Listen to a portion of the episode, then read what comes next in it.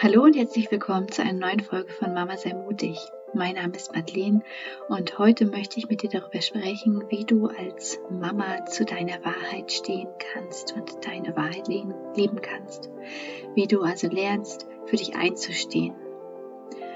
Und vielleicht kennst du das auch, das Gefühl, dass du in deinem Familienalltag oder beim Begleiten deiner Kinder etwas anders machen möchtest als der Rest um dich herum, als dein Umfeld und du spürst, so wie dein Umfeld dir das vorlebt, ist es nicht das, wie du es dir für deine Kinder und für dich wünschst. Es ist nicht das Leben oder die Kindererziehung in Anführungsstrichen, Kindererziehung, die du dir für deine Kinder wünschst, weil du es gerne anders machen möchtest. Und gerade auch der aktuelle Alltag ist vielleicht nicht der, aktu der Alltag, den du dir wünschst, also der aktuelle Alltag, den die Gesellschaft vorlebt, meine ich, weil wir ja gerade in einer sehr besonderen äh, extremen Situation sind. Und vielleicht fühlt sich das auch für dich nicht richtig an. Und du möchtest vielleicht was ändern an deinem Alltag und weißt nicht richtig wie und traust dich nicht und ähm, weiß nicht, wie du es vermitteln sollst, dass du etwas ändern möchtest. Und im Grunde genommen geht es vielleicht darum, dass du ähm, zu deiner Wahrheit stehen möchtest und es aus irgendeinem Grund nicht kannst. Und da möchte ich dir gerne heute ein paar Impulse dazu geben. Bei mir kam das Thema als erstes auf, als ähm, die Kinder da waren und ähm, also geboren wurden und ich dann gemerkt habe, dass das Umfeld ja auch immer wieder Ratschläge geben möchte, gute Ratschläge geben möchte.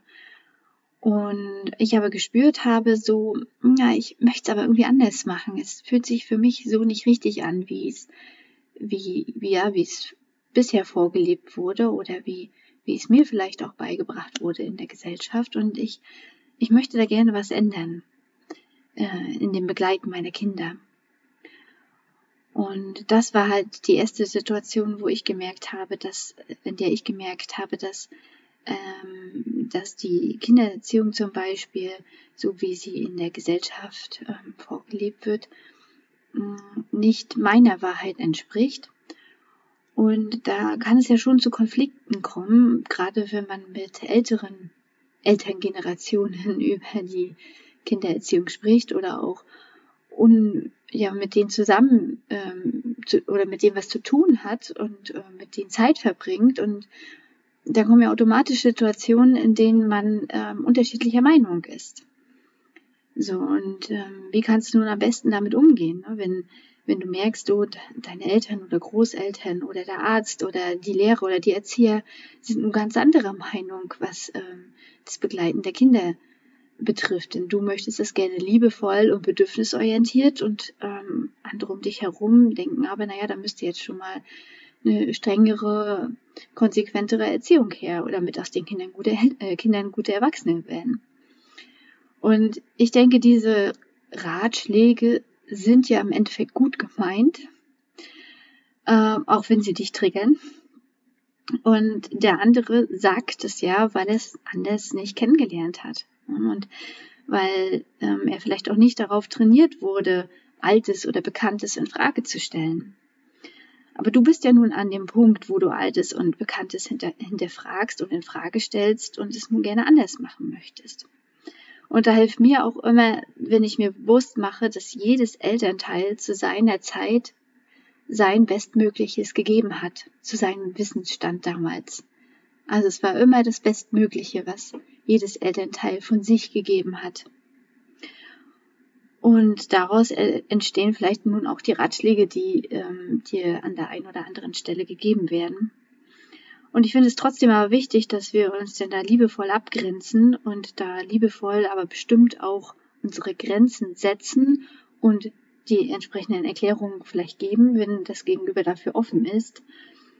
Denn ähm, ja, es geht ja hier auch um das Wohl unserer Kinder.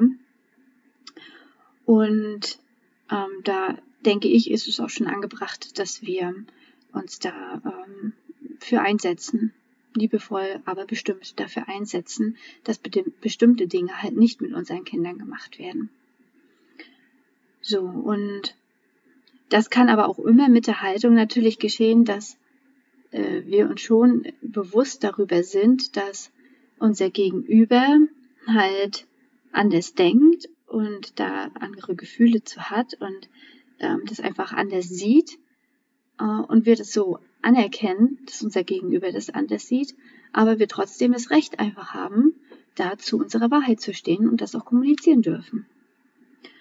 Und ich denke, früher, bevor die Kinder da waren, ähm, war ich halt nie so konfrontiert mit diesem Thema, dass ich ähm, so bewusst da Position beziehen musste ähm, und habe das auch nie so bewusst wahrgenommen. Also da gab es dann immer mal Situationen, ähm, wo ich mich dann vielleicht davor gedrückt habe, Stellung zu nehmen oder mich untergeordnet habe oder irgendwie einen Ausweg gefunden habe, ganz still und heimlich, um einem Konflikt aus dem Weg zu gehen. Aber seitdem die Kinder da sind und es halt nicht nur mein Leben betrifft, sondern auch das Wohl meiner Kinder, ähm, ist mir erstmal bewusst geworden, dass ich einfach Verantwortung übernehmen muss für mich und meine Kinder und da Position beziehen muss und dafür einstehen muss, was meine Wahrheit ist, weil sonst übernimmt das niemand anderes. Jemand anderes übernimmt dann die Verantwortung und es kann im Zweifelsfall dann der Staat sein mit den Personen, die dahinter stehen und die entsprechenden äh, Ideologien in diesem System konstruiert haben. Und das ist auf gar keinen Fall das, was ich für meine Kinder und für mich möchte. Und ähm, deswegen finde ich es heutzutage umso wichtiger denn je, dass wir lernen als Mamas da für uns und unsere Wahrheit ähm, ja ähm, gerade zu stehen und einzustehen vor allen Dingen. Und das finde ich, da, da wird es auch wieder so deutlich, was für ein Geschenk eigentlich die Kinder sind, weil vorher war mir dieses Thema so gar nicht bewusst, dass ich da äh, für mich um mein Leben einstehen müsste oder für meine Wahrheit. Und aber seitdem sie da sind, ähm, werde ich immer wieder dazu herausgefordert, doch meine Komfortzone zu verlassen und für meine Wahrheit einzustehen. Und da bin ich echt mega dankbar für. für. Und wie ich schon gesagt habe, heutzutage mehr denn je. Ähm, ich habe gerade ein Video vor ein paar Tagen gesehen von Gerald Hüther, dem ähm, Gehirnforscher, auf YouTube. Ich verlinke es euch gerne unter diesem Video hier. Und da hat er erzählt, äh, wie doch in der heutigen Zeit die Kinder unter den aktuellen Antivirus-Maßnahmen leiden. Und ähm, dass es doch wichtig wäre, unsere Kinder vor diesen Maßnahmen zu schützen. Denn seiner Meinung nach ähm, sind die Maßnahmen ja vorwiegend da, um die Erwachsenen zu schützen vor irgendwelchen eventuellen ähm, schlimmen Krankheitsverläufen. Aber die Kinder sind ja eher weniger davon betroffen. Und die sind aber von, also von den schlimmen Krankheitsverläufen betroffen, aber sie sind extrem von den Maßnahmen betroffen. Denn sie haben ja in sich dieses ganz tief innewohnende Bedürfnis, dass sie, dass sie äh, mit anderen in Beziehungen gehen, dass sie Kontakt zu anderen Menschen haben, dass sie Gemeinschaft um sich herum haben, dass sie mit anderen spielen dürfen, denn im, im Spiel lernen sie ja am meisten. Und das sind ganz grundlegende Bedürfnisse, die die Kinder haben.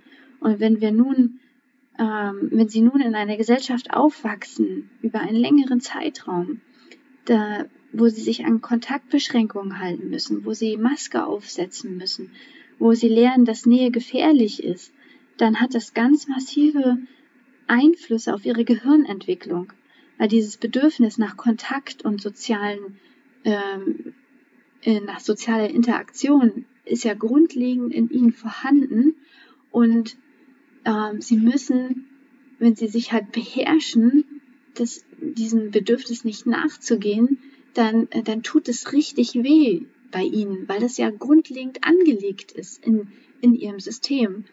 Und da müssen dann wirklich durch dieses Beherrschen äh, bilden sich dann neue neuronale, neuronale Vernetzungen im Gehirn, damit dieses Bedürfnis nicht mehr gespürt wird.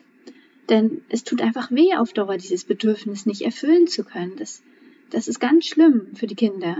Für uns natürlich auch, aber für die Kinder vor allen Dingen, weil es für die ja, für die ja viel, ein viel längerer, gefühlt ein viel längerer Zeitraum ist. Und das hat äh, Gerald Hüther auch gesagt. Man muss sich mal überlegen, so ein, ähm, so ein sechsjähriges Kind, was ein Jahr lang eine Maske aufsetzen muss und Kontaktbeschränkungen hat, das ist ein Sechstel seines Lebens. Das wäre, als wenn man einem 60-Jährigen sagt, er sollte zehn Jahre seines Lebens sich solchen ähm, radikalen Maßnahmen unterziehen. Das wäre für den undenkbar, zehn Jahre lang sich, äh, sich ja der, fast der Einsamkeit zu verschreiben oder so. Ne? Und ähm, er hat auch nochmal betont, dass, dass äh, die, das einzige grundlegende oder eins der einzigen grundlegenden Sachen, die uns von künstlicher Intelligenz unterscheiden, ist, dass wir Menschen Bedürfnisse haben. Und wenn die nun nach und nach ähm, ja, verdrängt werden oder versucht werden abzuschalten, dann, ähm, ja, dann kommen da computerähnliche Automaten raus und kein Menschen. Und ich frage mich dann nämlich auch, was sind das denn für Erwachsene, die da entstehen, die da heranwachsen, die, äh, was, was können das später für Erwachsene sein, äh, wenn sie jetzt den Glaubenssatz einprogrammiert bekommen, dass zum Beispiel Nähe gefährlich ist, ja? Wie sollen die später liebevolle Eltern sein? Und vielleicht hast du auch wie ich dann das Gefühl, dass da grundlegend etwas falsch läuft und dass diese Sache zum Beispiel völlig unakzeptabel ist. Und dann sind wir wieder an dem Punkt, wo wir als Mamas ähm, uns aufrichten dürfen und sagen, na hier stehen wir aber zu unserer Wahrheit und lassen es nicht mit uns machen und mit unseren Kindern. Und da ist halt die Frage, ähm, wie können wir jetzt denn genau das umsetzen, dass wir lernen, zum Beispiel in so einer Situation, aber auch in jeder anderen, zu unserer Wahrheit zu stehen. Und da finde ich es erstmal ähm, als ersten Schritt sehr wichtig zu überlegen, was will ich denn eigentlich stattdessen? Ja, wie soll denn die Welt für mich und für meine Kinder aussehen? Und da finde ich es wieder einmal wichtig, dass wir uns unsere Vision von unserem Traumleben vor Augen halten, dass wir diese Vision immer und immer wieder, so wie ich es auch schon in meiner ersten Podcast-Folge erwähnt habe, dass wir uns die immer wieder vor Augen halten, immer wieder hochhalten, diese Vision, uns täglich daran erinnern und uns natürlich auch erstmal Gedanken machen, was ist diese Vision überhaupt, ja? Was ist mein Warum? Warum ich auf dieser warum ich diese Vision leben möchte. Wofür bin ich da auf dieser Erde, in diesem Leben, ja? Und da finde ich es halt viel effektiver, nicht, also ich finde es weniger effektiv, gegen etwas zu sein, sondern viel effektiver für etwas zu sein, für etwas Neues da zu sein, für etwas Neues einzustehen und da die Energie drauf zu richten. Denn die Energie folgt bekanntlich der Aufmerksamkeit. Und wenn wir also unsere Energie darauf fokussieren, auf das, was neu entstehen soll, ist es viel kraftvoller, als wenn wir ständig gegen etwas sind und gegen etwas meckern. Das bringt eh nichts. Und deshalb möchte ich dich unbedingt dazu einladen und ermutigen, deine Wahrheit herauszufinden. Was ist deine Wahrheit von deinem Leben, was du gerne führen möchtest? Ja, und spür da immer wieder herein. Was ist für dich deine Wahrheit? Und das kann sich natürlich auch immer mal wieder ändern. Aber ähm, Trotzdem ist es eine Grund, für mich eine grundlegende wichtige Übung, da immer wieder hineinzuspüren.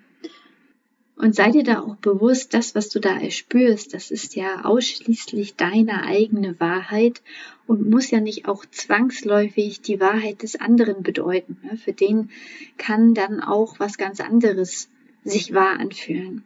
Und ich finde, das ist dann auch die Frage, können wir dafür offen sein, dass jemand anderes seine ganz eigene Wahrheit hat und in seiner ganz eigenen anderen subjektiven Realität lebt. Und das ist dann für mich auch der zweite Schritt in dem Prozess, dass wir lernen, zu unserer eigenen Wahrheit zu stehen, nämlich dass wir anerkennen, dass nun mal jeder seine eigene Realität hat und jeder in seiner ganz eigenen Schwingung schwingt, seine ganz eigene Energie hat und Sachen auf seine ganz eigene Art und Weise wahrnimmt.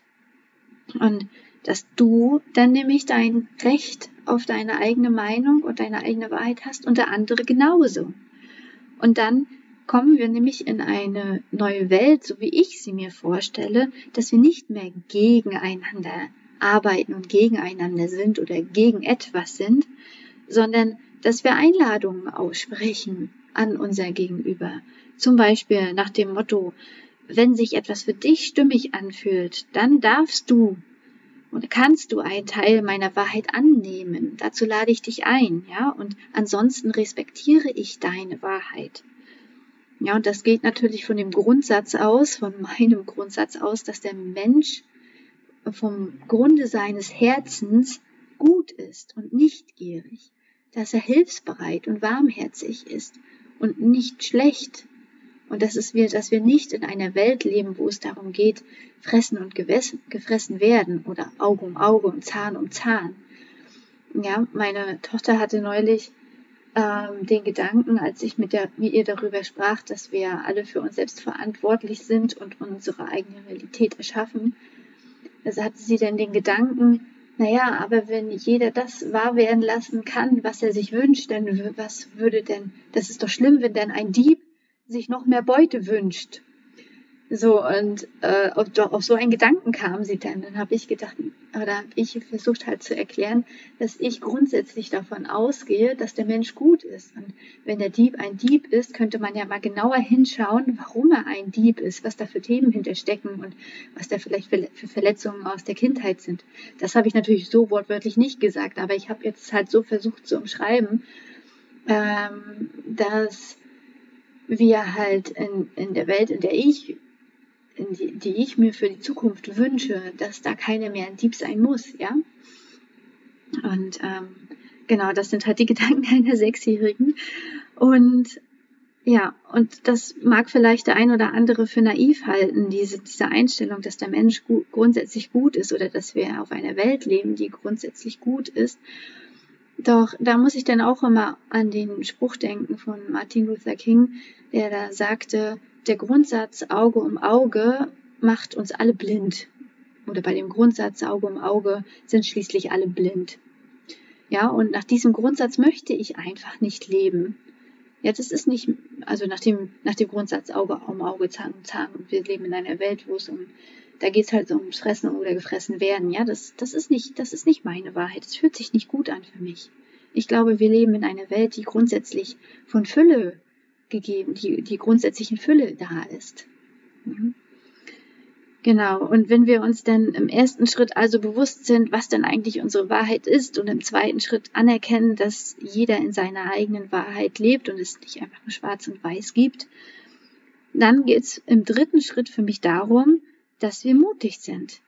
Dass jeder für sich mutig ist und da Verantwortung für seine eigene Wahrheit übernimmt und wirklich in die Umsetzung kommt. Also frage dich, was ist, was ist gerade möglich? An welcher kleine Schritt kann gerade gegangen werden? Ähm, welcher Schritt, kleine Schritt und sei auch noch so klein, ist gerade jetzt an Umsetzung dran und möglich? Und da möchte ich dich wieder dran erinnern, dass du nicht ohnmächtig bist. Es gibt immer eine Lösung. Es gibt immer eine Möglichkeit. Es gibt die Möglichkeit, dass du dich selbst ermächtigst und dir dein Traumleben erschaffst und verbinde dich da gerne mit Gleichgesinnten, ja, vernetze dich, das ist so ungeheuer kraftvoll.